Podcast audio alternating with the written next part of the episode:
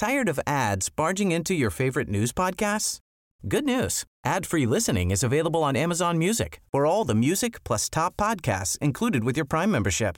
Stay up to date on everything newsworthy by downloading the Amazon Music app for free or go to amazon.com slash news ad free. That's amazon.com slash news ad free to catch up on the latest episodes without the ads. Heraldo Radio, con la H que sí suena y ahora también se escucha.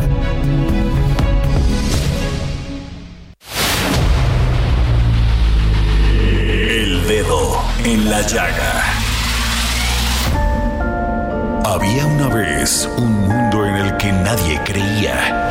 Un país de historias inexplicables. Una nación con personajes asombrosos. Santo Tomás tenía razón. Hay que ver para creer. El México increíble. Las verdades que duelen. La voz de los que callan. El dedo en la llaga. Infórmate, diviértete, enójate y vuelve a empezar. El Heraldo Radio presenta El Dedo en la Llaga con Adriana Delgado. Me gusta el olor que tiene la mañana. Me gusta el primer traguito de café. Sentir como el sol se asoma a mi ventana y me llena la mirada de un hermoso amanecer. Me gusta escuchar la paz de las montañas, mirar los colores del atardecer, mis pies la arena de la playa y lo dulce de la caña cuando beso a mi querer. Sé, sé que el tiempo lleva prisa para borrarme de la lista, pero yo le digo que... Muy buenas tardes, son las 3 de la tarde con un minuto en punto. Es justamente aquí en Heraldo Radio la hora de poner el dedo en la llaga. Yo soy Samuel Pedro Rodríguez para servirle y le saludo, por supuesto, a nombre de la titular de este espacio y su directora, eh, Adriana Delgado. Pues estamos escuchando a Guadalupe Pineda. Qué voz tan, tan, tan genial tiene esta, esta señora, ¿no? Una cantante de verdad con muchas tablas eh, para su profesión. Y la canción que estamos escuchando es Qué bonita es la vida por supuesto así es, ¿no? Y más en un día guadalupano como este, pues es, es importante recordar estas, estos asuntos, ¿no? Bueno, pues aquí con la voz de Guadalupe Pineda estamos arrancando justamente este dedo en la llaga del lunes 12 de diciembre de 2022. Y bueno, un asunto que además de la guadalupana es bien importante para los mexicanos es el fútbol, sin duda alguna. Y estamos ya casi por llegar a la recta final del Mundial de Fútbol de allá que se está jugando en Qatar. Y bueno, pues estamos aquí con de manteles largos en la mesa del dedo en la llega porque tenemos a Damián Martínez y a Juan Miguel Alonso. Para, para, comentarnos sobre estos asuntos. ¿Cómo les va? Buenas tardes. Hoy no hay fútbol, ¿verdad? Hoy no hay fútbol, mi querido Samuel. Qué gusto saludarlos a todo a todos los radioescuchas. Es un placer estar con todos ustedes. No hay fútbol. No hay fútbol, pero mañana ya hay. Mañana sí, se vienen las semifinales. Da, como una depresión Me ahí. guardaron la fiesta a la Virgen de Guadalupe el día de hoy, por eso no hay fútbol. Y mañana retomamos, obviamente, la actividad deportiva con el partido de Argentina y Croacia, Damián. Sí. Que Argentina sufrió muchísimo en los cuartos de final contra los Países Bajos, en esa victoria agónica en penales, donde el Dibu Martínez nuevamente se hace presente. Y la figura de Messi ha ido creciendo muchísimo en todo, en todo el camino de esta justa mundialista. No, totalmente. Otra vez la pulga, Leo Messi, es fundamental, mi querido Samuel. ¿Por qué? Porque ha sido un futbolista muy criticado eh, a nivel selección. Porque a nivel clubes lo ha ganado todo. Con siete finales perdidas también, sí. ¿no? Pero, pero, pero Leonel Messi en este mundial particularmente ha mostrado ese carácter uh -huh. que, que la, la afición eh, argentina y los amantes al fútbol le pedían. Eh, sí ese carácter de cargarse al equipo al hombro que, que, en su momento lo hizo Diego Armando Maradona y hoy escuchaba a, a Jorge Valdano, filósofo del fútbol, campeón Argentino. del mundo, totalmente, que decía eso. Contaba esta historia también de, de, Diego en el 86, donde decía, es que Diego se, se, tiraba el equipo al hombro, mostraba el carácter, sacaba todo ese pundonor que necesitaba. Y hoy Leo Messi lo está haciendo, mi querido Samuel. Sin embargo, sí hay como una serie de polémicas, particularmente en las redes sociales y en las pláticas de café sobre, eh, sí, en, en, efecto, como ustedes comentan, ha ganado todo menos un mundial. Nada más que de repente también hay la percepción de, ¿se la estarán facilitando? Eh, porque esa es una gran pregunta, ¿no? Yo, yo creo que mediáticamente se, se, tiene que decir para justamente ver la reacción de, de, toda, de toda la gente que cree o no cree uh -huh. si están arreglados todos los, todos los campeonatos que, que existen dentro del fútbol. Yo no creo que ningún, que ningún tipo de corrupción exista en el tema de quién llega a ser el campeón del mundo. Podemos hablar de cómo conseguir la sede y otra cosa estaríamos poniendo sobre la mesa, ¿no? Así que eso está más que discutido. Exactamente, ¿no? pero creo que a nivel deportivo la meritocracia que ha tenido el fútbol argentino después de esa derrota contra Arabia Saudita fue justamente un golpe de contundencia, de autoridad y de que resurja esta imagen de Lionel Messi cargando a, al equipo, como lo mencionaba ahorita Damián, estilo maradoniano, como lo definió, como lo definió el filósofo del fútbol, pero no creo que esté nada, que no esté ni siquiera facilitado, porque la forma de perder, final, de, perdón, de ganar, finalmente fue, fue en la tanda de penales. Sí. Entonces, bueno, ahora esperemos que no haya otra mano de Dios, ¿no? Ya no podría, ya no puede pasar por el bar, ya eso ya no existe. Cierto. Ahora ya el bar es lo, lo, bien lo mencionan, juega un papel fundamental y, y, este tipo de errores se van, se van quitando o se va haciendo esta justicia deportiva, pero si les parece, también la otra semifinal que se va a disputar el miércoles, bravísima, el equipo revelación, el caballo negro de la Copa del Mundo, Marruecos. Marruecos, cosa, ¿no? sí, esa parte es una historia de, de, de un país que es el primer africano, el primer país africano sí. que se instala en unas semifinales de Copa del Mundo histórico, lo que han hecho estos muchachos, que de verdad va a ser bravísimo. Comentaba con Juan Manuel en la redacción de aquí de Heraldo Televisión y Heraldo Radio sobre la forma de defender de los sí. de, del equipo de Marruecos. También la variante que ha tenido, porque cuando se lo han atacado se ha defendido bien, pero cuando ha tenido que ir por un gol también lo ha hecho. El gol, de hecho, que le hace a Portugal en Nesiri, lo platicábamos, superó el salto que hizo Cristiano Ronaldo en aquel gol de la Serie A que salta 2 metros 50 en Nesiri con un, con un salto de 2.78, rompe ese récord. Y hablar del proyecto de Marruecos, es, el, es la selección con más jugadores no nacidos en Marruecos, hijos de inmigrantes en España, en Francia, Correcto. en Portugal, incluso hasta en Canadá, un proyecto que ha sido de 10 años de, de, encontrar estos jugadores jugando en el máximo nivel, que hoy da resultados y como dices Damián, el primer africano en 92 años en situarse en una, en una semifinal de la justa mundialista. Claro, que no le quita este mérito, aún considerando esta cuestión que ustedes apuntan muy claramente, que no necesariamente todos los jugadores son de esa nacionalidad, pero sí es un gran mérito como país, ¿no? Ojo, sí son de esa nacionalidad, pero no son nacidos en, o sea, fue, uh -huh. o sea, nacieron de hijos de inmigrantes. Uh -huh. O sea, tienen el pasaporte no porque se naturalizaron, sino porque son hijos de, de marroquíes. Hey, esto Exactamente. Es. Mi querido Samuel, y les pregunto yo a ustedes, eh, mi querido Juanmi y Samuel, ¿qué pasa? O sea, ¿por qué un equipo africano, un equipo como Marruecos, puede llegar a una semifinal de la Copa del Mundo y la selección mexicana no, bueno. Estamos ahí. ¿Qué es lo que pasa? Viene, viene desde la formación. Estamos en el dedo en la llaga, ¿verdad? Exactamente. Y hay Entonces, que ponerlo, por sí, hay que ponerlo. ¿Qué pasa con, con, el fútbol mexicano? Porque también nos interesa y la, la afición está molesta, está triste, no tenemos técnico. Entonces, ¿qué pasa? ¿Por qué México no, no llega a estas instancias? Yo, bueno, que, creo que hoy, hoy por hoy, hablando de, del equipo de Marruecos, finalmente sus jugadores se desarrollan en, las, en el top 5 de las mejores ligas del mundo. Cosa que no es que la Liga MX sea de las peores del mundo, pero no está en competencia con la claro. Bundesliga, con la Liga Francesa, con la Española, que finalmente Hakimi, que es de los mejores hombres de, de Marruecos, juega en el PSG.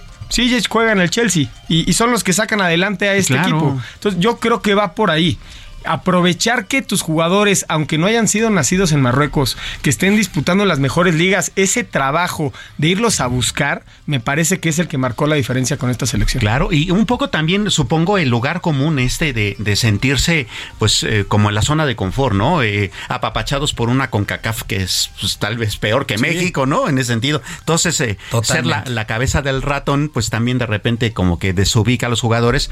Los que juegan en el extranjero, por lo que entiendo que yo no soy un experto en fútbol como ustedes, este, pero pues también los pocos mexicanos que juegan en el extranjero no juegan en los grandes equipos. No, no solo Irving Lozano que juega uh -huh. en el Napoli y es titular de ahí, de ahí en fuera, sí, pero la, la liga holandesa es, es, una liga secundaria, ¿no? Sería no, la sexta, la no, sexta, no el top 5. Exactamente. ¿no?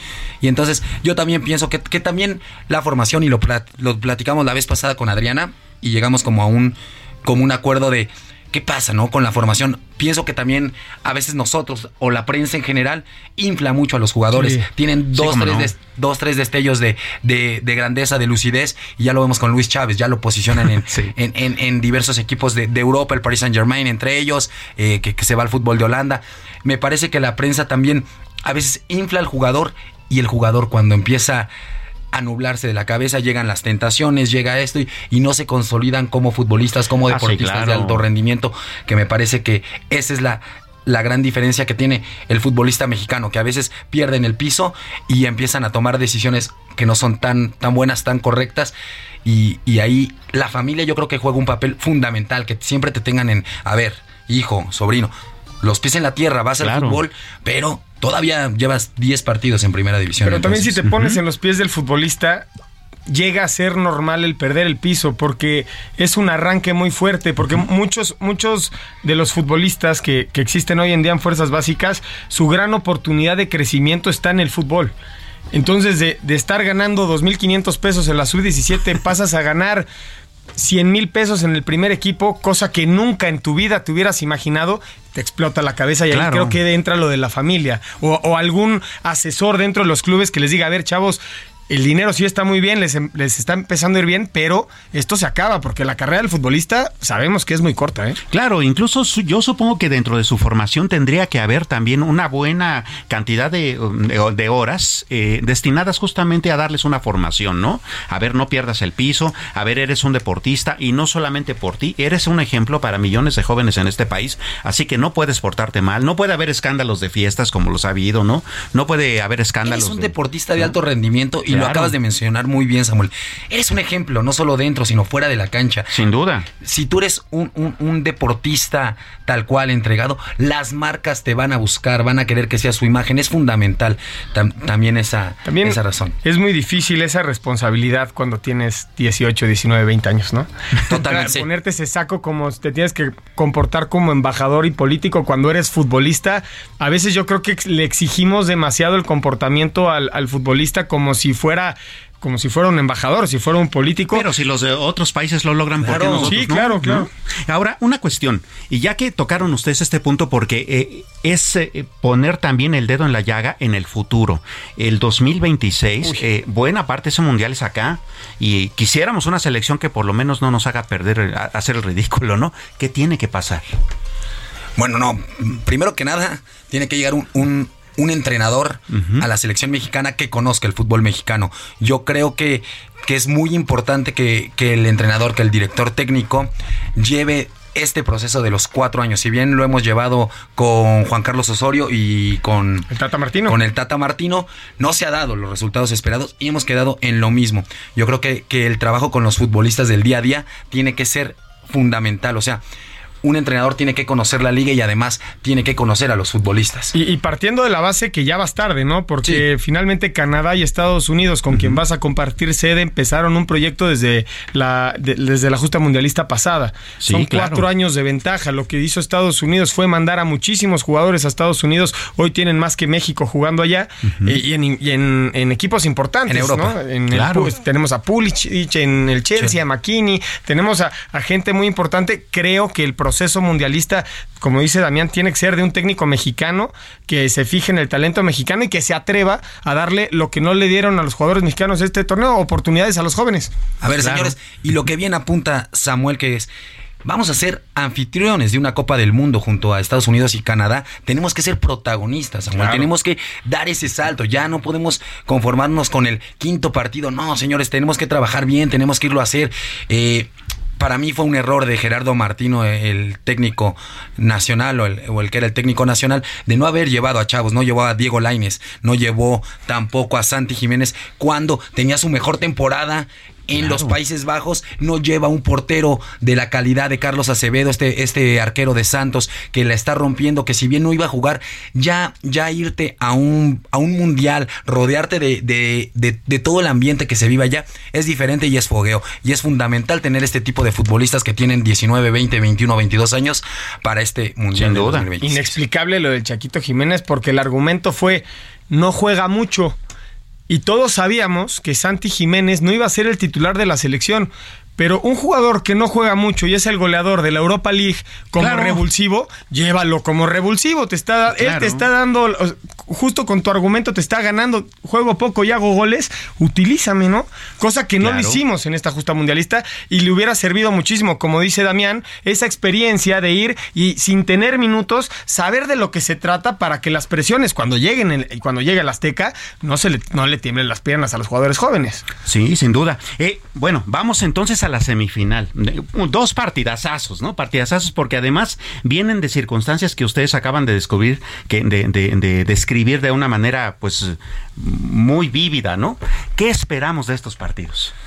Bueno, la, la primera semifinal, la de, la de mañana, Argentina-Croacia, va a ser un partido bravísimo, bravísimo, porque los croatas vienen de la mano de Luka Modric, un futbolista que juega en el Real Madrid, que es un crack, que es el que lleva a la selección de, de- de Croacia de la mano. Y del otro lado, evidentemente, tenemos a Lionel Messi, al Dibu Martínez, a Fideo Di María, que ya está entrenando al parejo de sus compañeros. Yo pienso que va a ser un juegazo. Yo no diría de pronósticos reservados. Yo sí veo totalmente a Argentina como favorito y que va a salir con la victoria.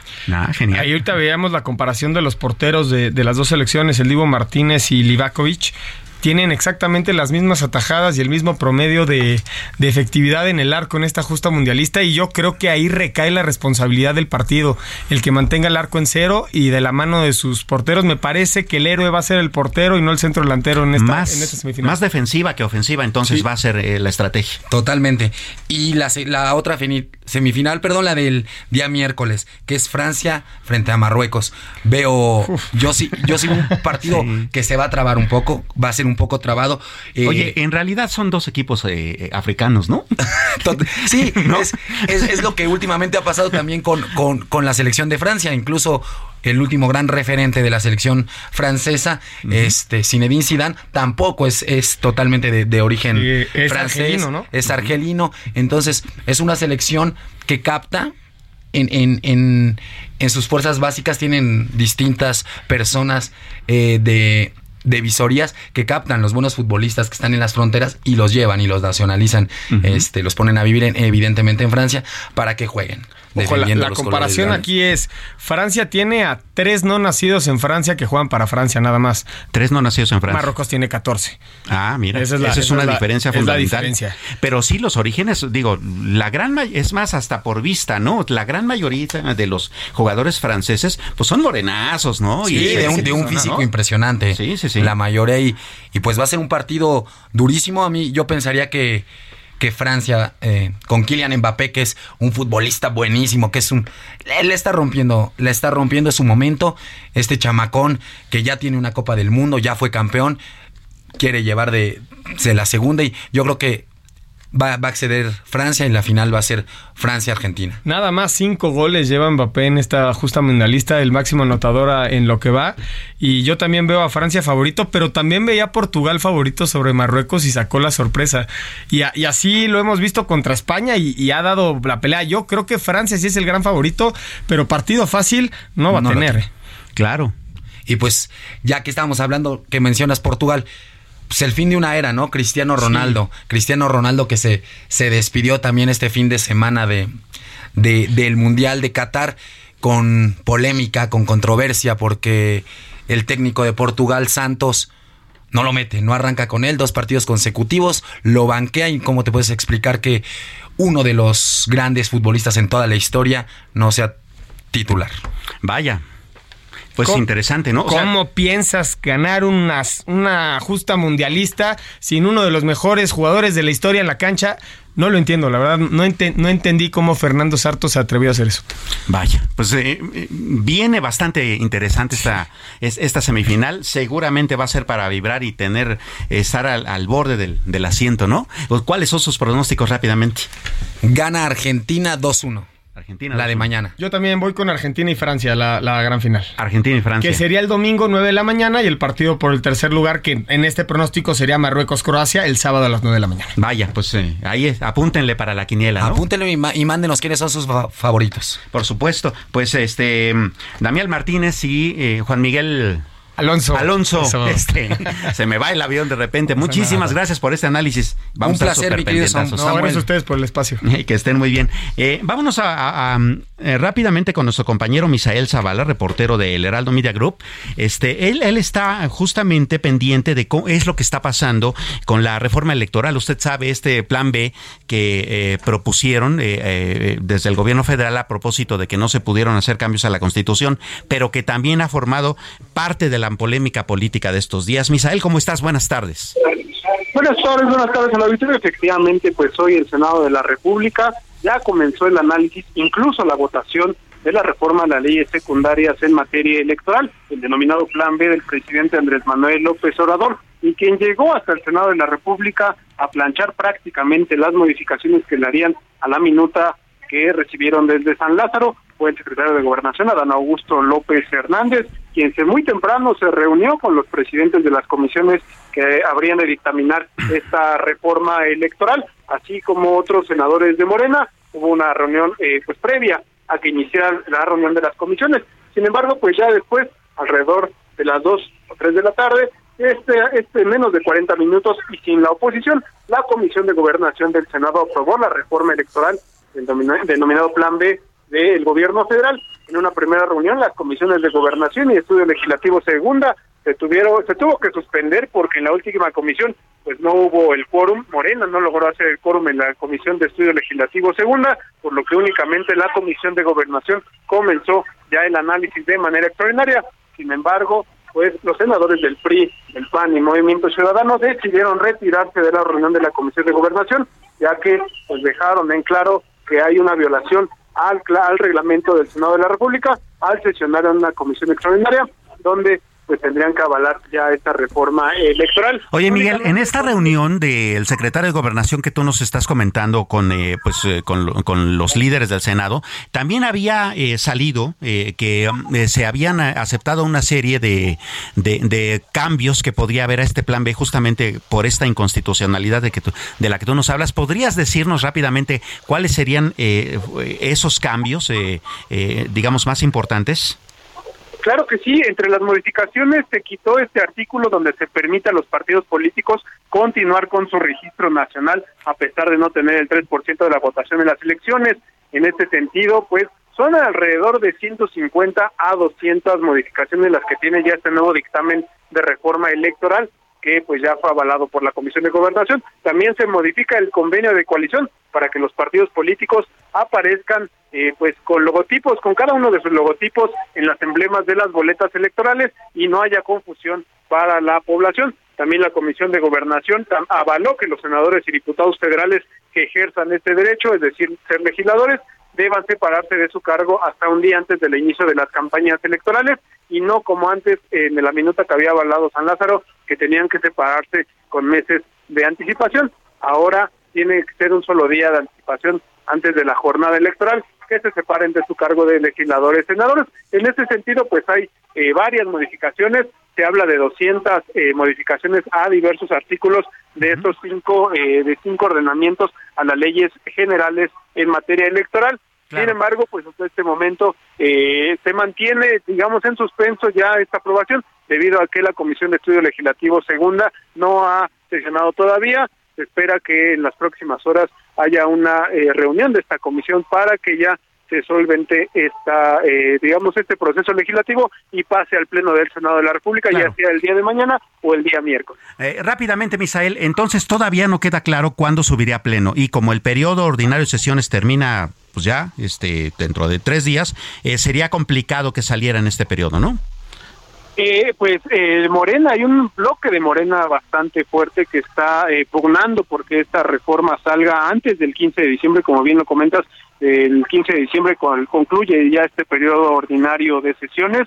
la algún grupo, un grupo fuerte de Morena está presionando para que ya sea el día de mañana o el mismo miércoles sea aprobada en el pleno del Senado de la República de inmediato se mandaría a la Cámara de Diputados donde tendrían que agilizar los trabajos para que ellos también puedan aprobar esta reforma y eh, quede planchada, digámoslo así, antes del 15 de diciembre. Sin embargo, pues estamos a la espera de que la, la Comisión de Estudio Legislativo Segunda desahogue ya esta, este nuevo eh, dictamen que ya fue presentado en la Comisión de Gobernación. Claro. Pues, eh, solo con 10 votos a favor. Vaya que te queda una jornada bastante larga. Misael Zavala, reportero de Heraldo Media Group, muchas gracias, que estés muy bien.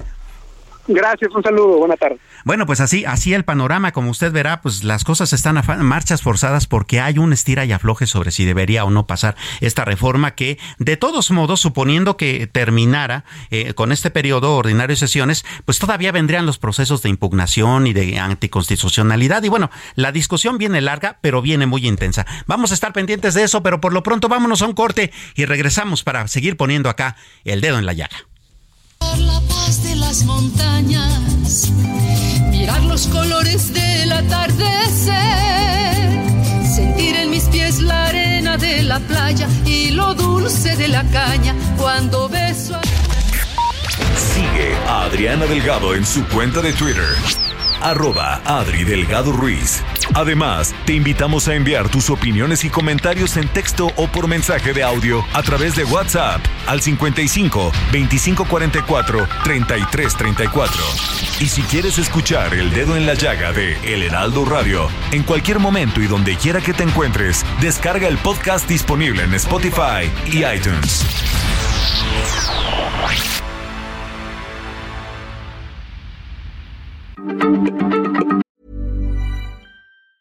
Say hello to a new era of mental health care. Cerebral is here to help you achieve your mental wellness goals with professional therapy and medication management support. 100% online. You'll experience the all new Cerebral Way, an innovative approach to mental wellness designed around you. You'll get a personalized treatment plan from a therapist, prescriber, or both in a safe and judgment free space. Your cerebral therapist or prescriber will outline a customized plan with clear milestones along the way, so you can get to feeling your best. With Cerebral, you're not alone in your mental health journey.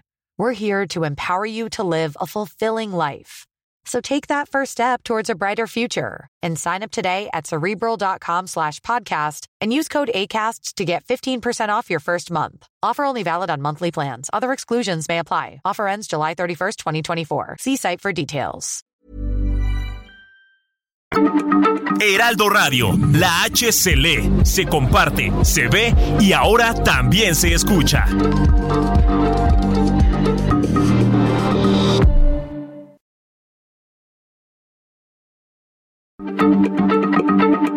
Heraldo Radio, la H se lee, se comparte, se ve y ahora también se escucha.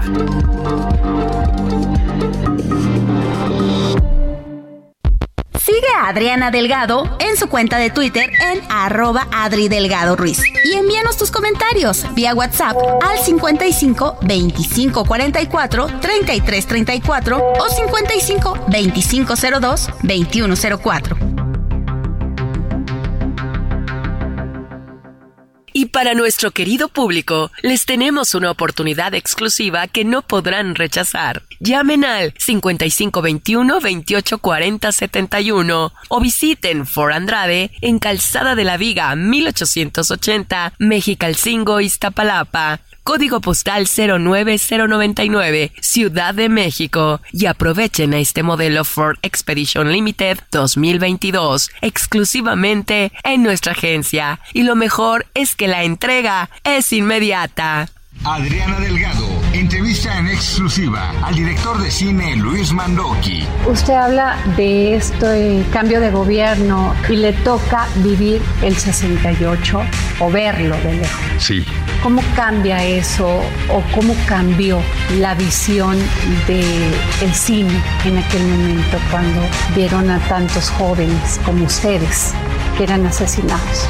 Sí, bueno, yo era un niño, tenía 14 años mi papá trabajaba en la UNAM, eh, entonces de alguna manera había una conciencia. Eh, le preocupaba mucho porque yo me fui a una de las manifestaciones antes del 2 de octubre y cuando regresé a casa me puso una regañada espantosa. Me dijo, es que es peligroso y yo no veía el peligro. Entonces cuando sucede la masacre del 2 de octubre de Tlatelolco fue un shock. Eh, un shock para, para todos, para muchos, eh, mucho dolor, pero también el inicio de una conciencia en donde te das cuenta de muchas cosas y piensas muchas cosas y de allí que también se genera una semilla de, de quizá lo que vino después. Por ejemplo, trabajé después cuando, en el, cuando regreso a México en el Instituto Nacional Indigenista haciendo documentales con grupos indígenas y después eso me lleva a películas como Voces Inocentes y La vida precoz y de Sabina Rivas. Jueves, 11 de la noche, El Dedo en la Llaga, Heraldo Televisión. Pues no se pierda esta entrevista súper interesante, como usted ya escuchó en el avance con el cineasta Luis Mandoki, hecha por Adriana Delgado. No se la pierda, está muy buena e imperdible. Es este jueves a las 11 de la noche por Heraldo Televisión, que es el canal 8.1 de televisión abierta en el Valle de México y por supuesto el 161 de Sky si usted está en el país y por su internet también en la página. Vamos, no hay manera de perdérsela y sin duda se la recomendamos bastante. Oiga, y ya que estuvimos hablando bastante de, de fútbol, eh, pues eh, ¿qué le si obsequiamos tres pases dobles para el partido Pumas contra Toluca? Es el partido de el torneo de preparación, la primera fecha del torneo de preparación para la Liga MX, este que se va se va a jugar mañana acá en el Estadio Universitario de CU, eh, mañana 13 de diciembre a las 7 de la noche.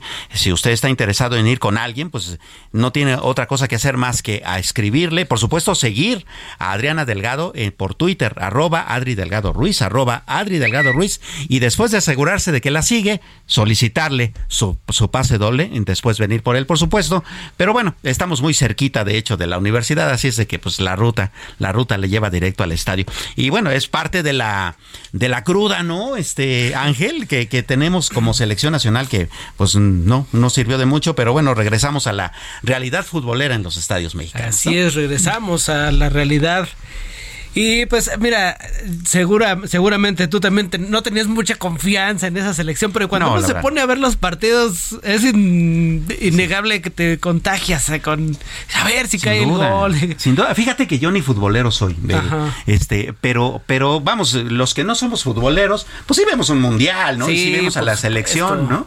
Y la verdad a veces lo hacemos una de dos, por el entusiasmo de ver si en algún momento sí podemos hacer algo bien como selección o por el morbo de ver qué nos tal nos va. Por abrir la caguama, Samuel, no te hagas.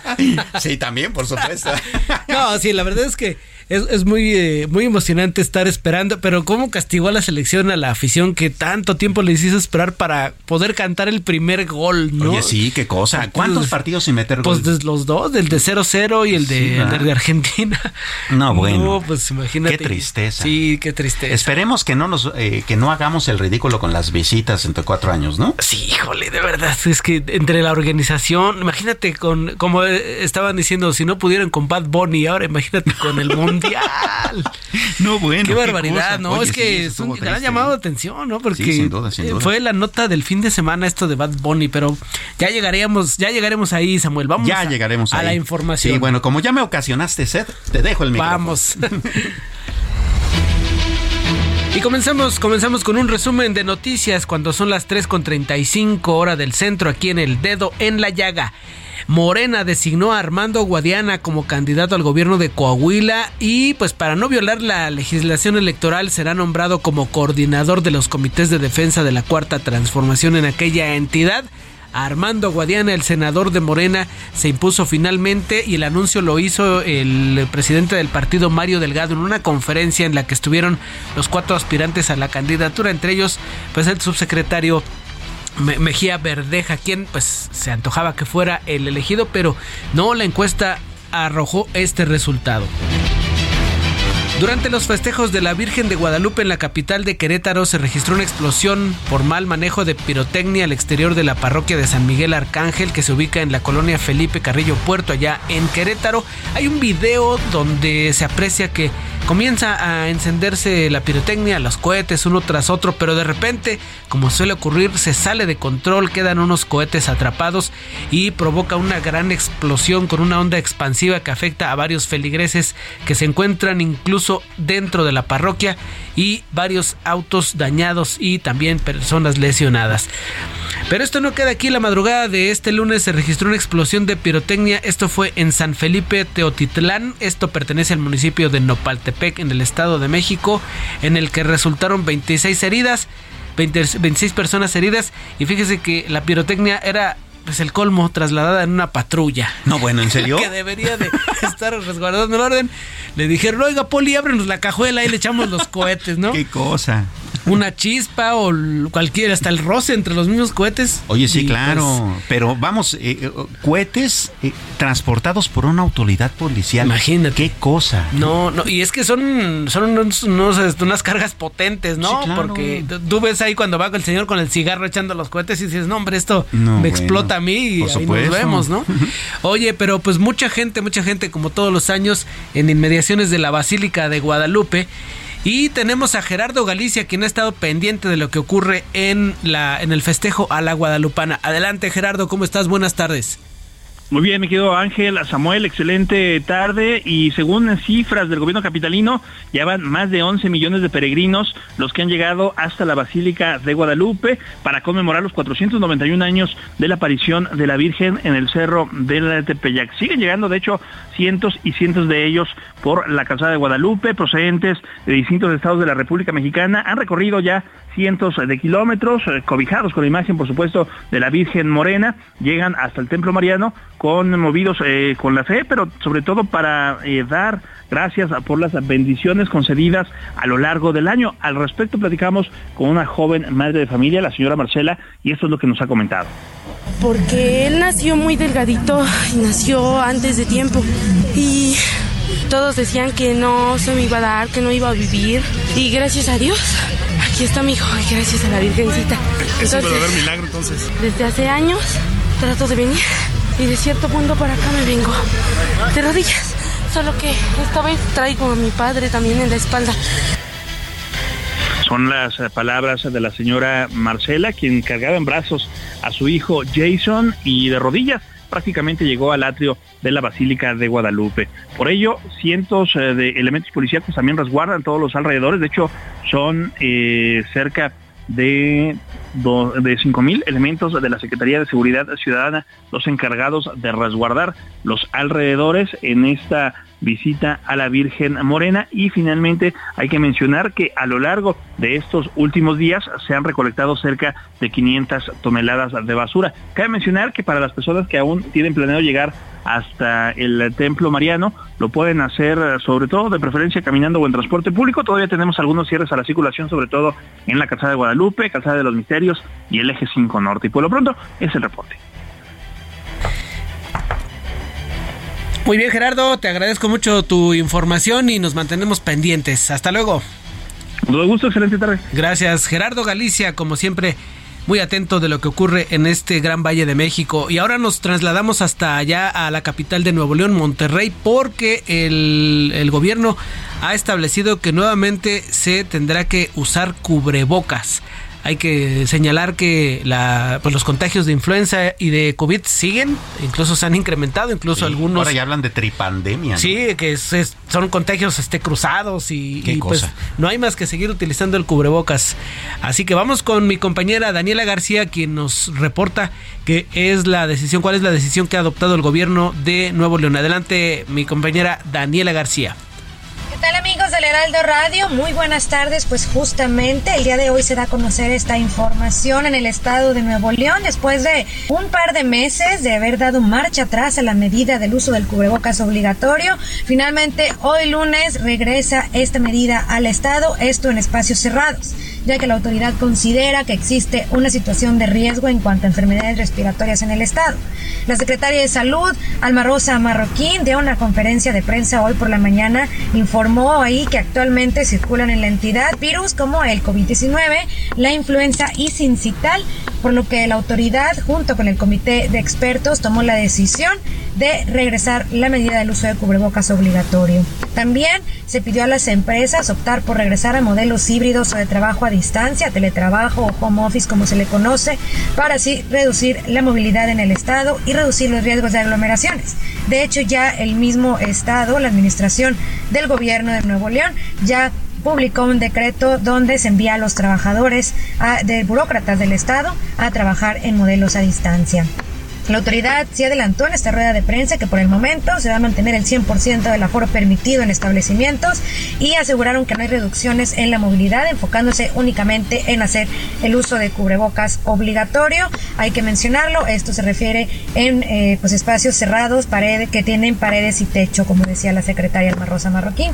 Y bueno, hasta este pasado fin de semana hay que recordar el uso obligatorio de cubrebocas se mantenía únicamente en lugares como hospitales, en asilos, escuelas, transporte público y guarderías. Sin embargo, desde ya la semana pasada, el pasado jueves en rueda de prensa, la autoridad sanitaria había advertido que se están analizando, que se estaban analizando estas medidas eh, ante el alza de enfermedades respiratorias en el estado de Nuevo León y finalmente hoy temprano, hoy lunes temprano, lo confirman. La autoridad también urgió a la población a vacunarse contra la influenza y a mujeres embarazadas y menores a vacunarse contra el COVID-19. Hizo un llamado a la población a aislarse si presentan pruebas para descartar o confirmar alguna de estas enfermedades e incluso se anunció que van a estar aplicando la vacuna de la influenza en diferentes partes del centro de la ciudad y se han eh, pues extendido los espacios y lugares donde las personas pueden acudir a realizarse pruebas para detectar si cuentan con alguno de estos virus. Es la información que se genera en el estado de Nuevo León esta tarde. Muy buenas tardes. Muy buenas tardes, mi compañera Daniela García desde Nuevo León. Y finalmente le informo que la nueva adaptación del cuento infantil Pinocho de Guillermo del Toro logró tres nominaciones en los Globos de Oro. Es mejor película animada, mejor canción y mejor banda sonora. Compite con la película Red o Turning Red es la de un adolescente que cuando se le exaltan las emociones se convierte en un panda rojo, en un oso, un oso, rojo ahí. Qué este. cosa. Sí, está muy divertida esa película. Oye, ¿y ya la viste ahí en el...? No, fíjate que eh, la, de Pinocho Vicky ya está en la plataforma. ¿Ya está? ya, ya, ya se estrenó el viernes. Está a punto de ponerle play o alguna cosa, alguna otra cosa. Por algo no pude verla. Yo tampoco la he podido ver, pero fíjate que eh, varias este, eh, crónicas que he visto y varias reseñas, incluida la de nuestra directora Adriana Delgado, dice que este que está muy bien, que porque porque además retrata la historia, el cuento que nos todos lo conocemos como un cuento rosa, como un cuento pues muy del reino, aquel de las princesas, pero no, que este está hecho como fue escrito originalmente, con ese ambiente como oscuro, con ese ambiente como reflexivo y eso parece, parece encantar bastante, ¿no? Sí, pues fíjate, por ejemplo, ahora que mencionas eso, los cuentos eh, tradicionales de los hermanos Grimm también son este bastante terroríficos algunos de ellos, claro. como, este como La Bella Durmiente, ¿no? Este eh, que son este asuntos muy muy truculentos que algún otro día platicaremos cuáles son las historias, pero y se adaptan particularmente por Disney, ¿no? Que los, descafeinó. Exacto, los descafeinó y, los, hizo, pues, convirtió en pues, acá para, para, niños, ¿no? Pues para lo vas a contar así asesinatos horribles, ¿no? sí, pero entonces Pinocho dicen que es eh, pues una película que hay que ver y otra de las que está compitiendo es El gato con botas último deseo, Marcel the Shell with Shoes On y otra que es una película animada japonesa que se llama Inu O. Son las que compiten por mejor película eh, animada con Pinocho. Oh, qué interesante. Pues vamos que la competencia está fuerte, pero yo creo que en esta ocasión Del Toro sí tendría una gran posibilidad, ¿no? Porque es, por lo que veo en los avances, una muy buena imagen, eh, bastante bien producida en términos de su complejidad, en términos de toda esta eh, cuestión de la producción, la iluminación, de todas estas cuestiones. Y pues vamos, un contenido que si bien es, es como ver Hamlet, eh, todo el mundo dice, ¿para qué ves Hamlet si ya sabes el final? Bueno, pues es que todos lo, lo leemos o lo vemos desde formas diferentes. Igual Pinocho, ¿no? Tal vez nos han contado el cuento de muchas maneras, lo leímos de niños, lo vimos en la película esta de Disney, pero ver esta nueva perspectiva causa interés, ¿no? Sí, yo por supuesto que cuando, en primera oportunidad hay que verla, Samuel. Sin duda. Ahí está el resumen de esta tarde en el dedo de la llaga, mi estimado Samuel. Hombre, pues muchas gracias. Gracias este, Y, de todos modos me debes este, la botellita porque ah, me, de cerveza porque me, me, ocasionaste una sed espantosa. Ahorita saliendo. sí. Oye, por cierto, una de las cosas que también están pasando en el mundo tiene que ver con Perú. Eh, allá todavía las eh, eh, después de aquel intento de golpe de estado que pues estuvo bastante fallido con con el expresidente pues han pasado cosas, ¿no? O por supuesto ya la vicepresidenta tomó este posesión como la nueva presidenta Dina Boluarte, pero aún así las protestas en las calles allá pues continúan, ¿no? Incluso hoy en la mañana teníamos el informe de que en el aeropuerto de Arequipa se estaban bloqueando hasta las pistas, ¿no? de despegue y aterrizaje. Sí, pues es que, es, difícil contener ya cuando se ha salido todo de control y cuando eh, todo ese, pues toda esa inconformidad eh, contenida eh, encuentra una liberación, pues la, eh, aquí el reto de, las autoridades es otra vez volverlo a los cauces, ¿no? Sin duda, eso es bien, bien complicado. Y bueno, ¿qué te parece si vamos por teléfono hasta allá, hasta Perú, con Berit Kunzen? Ella es columnista de un periódico muy prestigiado allá, que es La Razón justamente de Perú. Berit, ¿cómo estás? Buenas tardes. Eh, ¿Qué tal? ¿Cómo estás? buenas tardes. Eh, pues eh, aquí comunicándonos contigo y preocupados porque todavía la situación allá en el Perú no termina de estabilizarse. Todavía hay, eh, leíamos este informe que comentábamos sobre el asunto de que en el aeropuerto de Arequipa todavía había manifestaciones fuertes y que hay algo de convulsión social.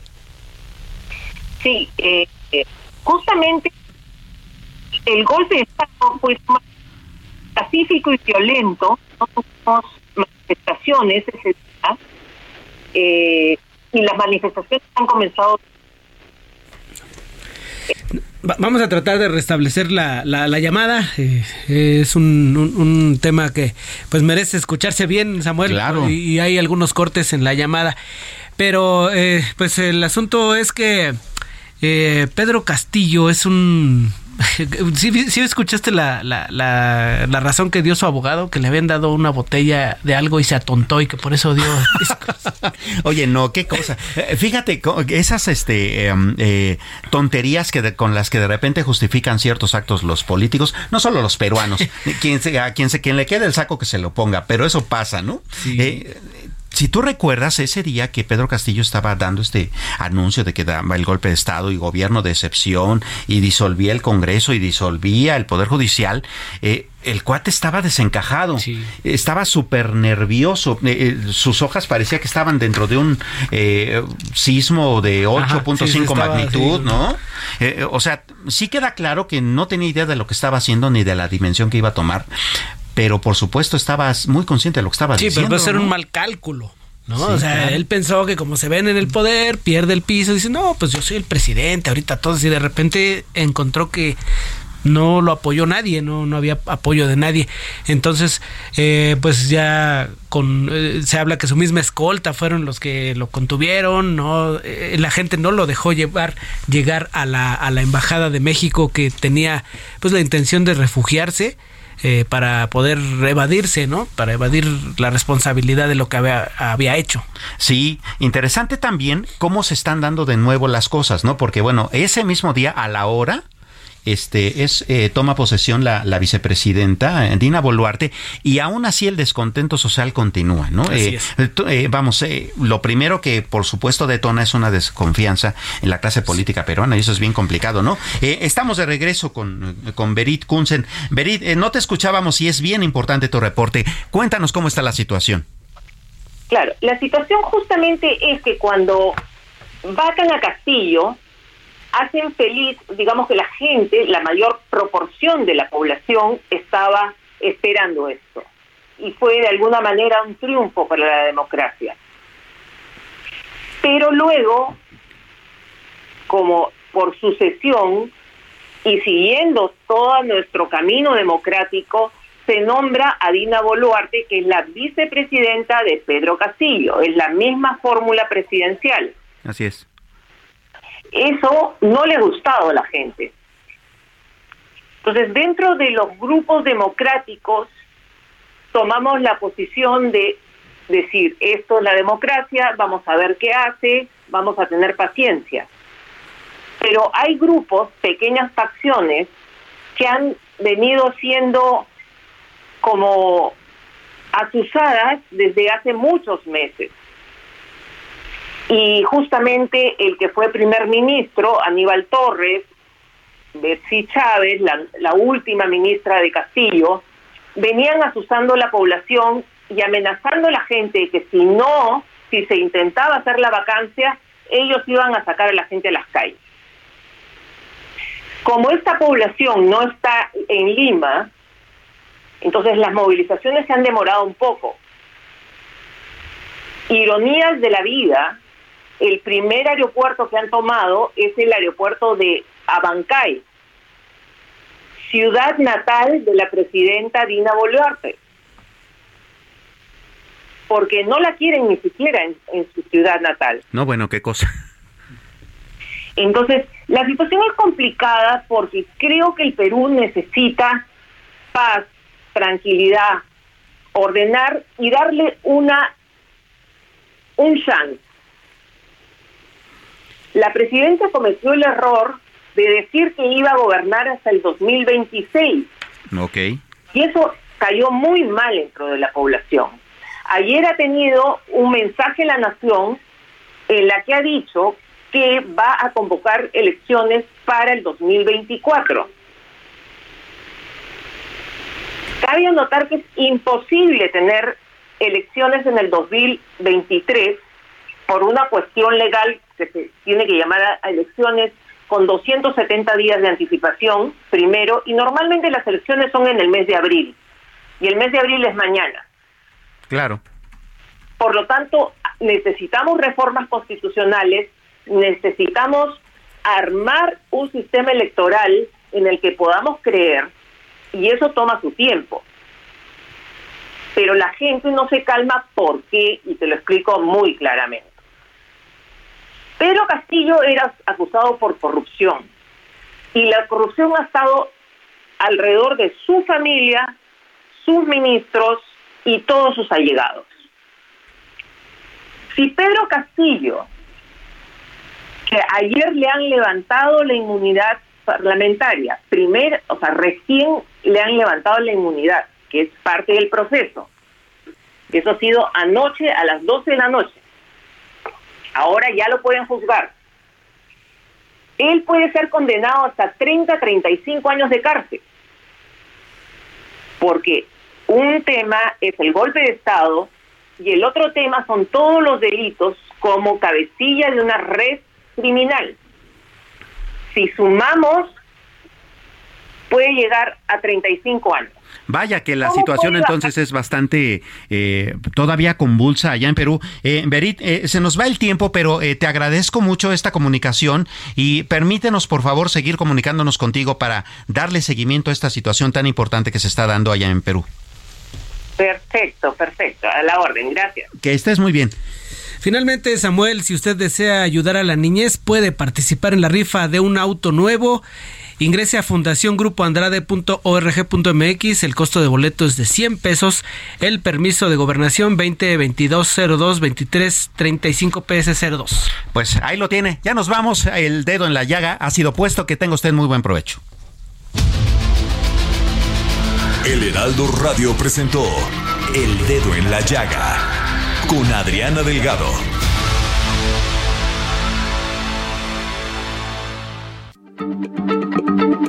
Heraldo Radio, la H se lee, se comparte, se ve y ahora también se escucha.